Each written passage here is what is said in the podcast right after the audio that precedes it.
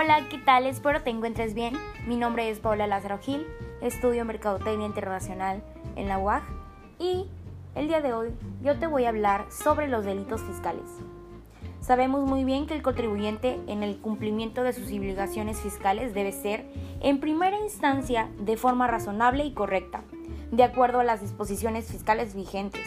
Sin embargo, en algunos casos, puede incurrir el incumplimiento u omisión del pago de contribuciones, o bien en la alteración de información de los registros contables o de la documentación comprobatoria para efectos fiscales.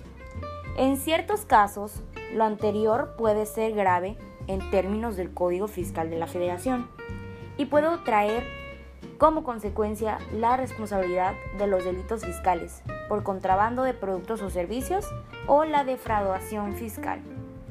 Pero tú te preguntarás, ¿qué es el delito?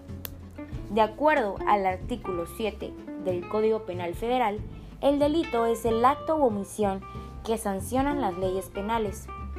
Los delitos observados como actos u omisiones se tienen como ilícitos penales, por cuanto contrarian las exigencias impuestas por el Estado para la creación y conservación del orden social. Los delitos contra el patrimonio de las personas no son únicamente los contenidos en el título vigésimo segundo del Código Penal para el Distrito Federal, como el robo o abuso de confianza, el fraude, etc., sino que algunas de las leyes especiales existen también tipos delictuosos que tutelan al patrimonio de la persona física o moral, como la ley de quiebras y suspensiones de, de pagos que contempla el delito de quiebra fraudulenta.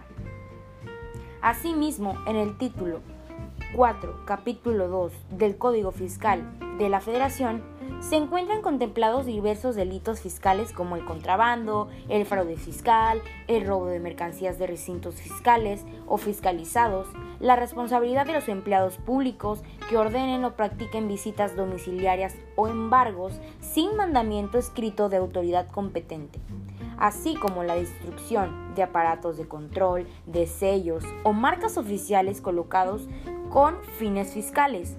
La disposición de bienes que realicen los depositarios o interventores designados por autoridades fiscales con perjuicio al fisco federal. Los delitos igualmente equiparables al fraude fiscal, los cometidos por las personas físicas y morales en relación a sus obligaciones fiscales respecto al Registro Federal de Contribuyentes.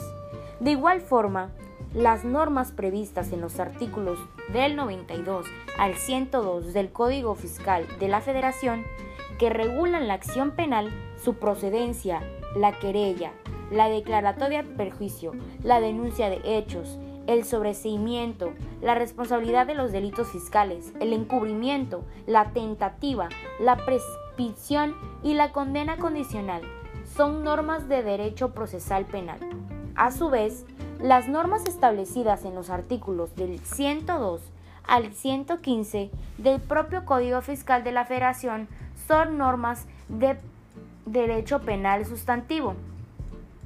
De igual forma, aquí veremos que los delitos fiscales son muy importantes. ¿Por qué? Tú te preguntarías por qué son tan importantes. Pues claramente nosotros queremos el orden social para para para nuestra comunidad, ¿sabes? Y queremos que que México y no México, sobre todo Tabasco, sabemos que que ahorita el Estado, nosotros como sociedad, estamos muy, muy mal. Y que hayan leyes y que hayan todo este tipo de, de, normas que regulen a una persona que comete actos no debidos ante la sociedad, me parece muy importante. Es un tema muy delicado, pero realmente muy importante. La responsabilidad de los delitos. De acuerdo con el título, con el artículo 92 del Código Fiscal Federal, Para proceder penalmente por los delitos fiscales previstos en el Código Fiscal de la Federación, será necesario que previamente la Secretaría de Hacienda y Crédito Público realice lo siguiente. 1. Formulación de querella.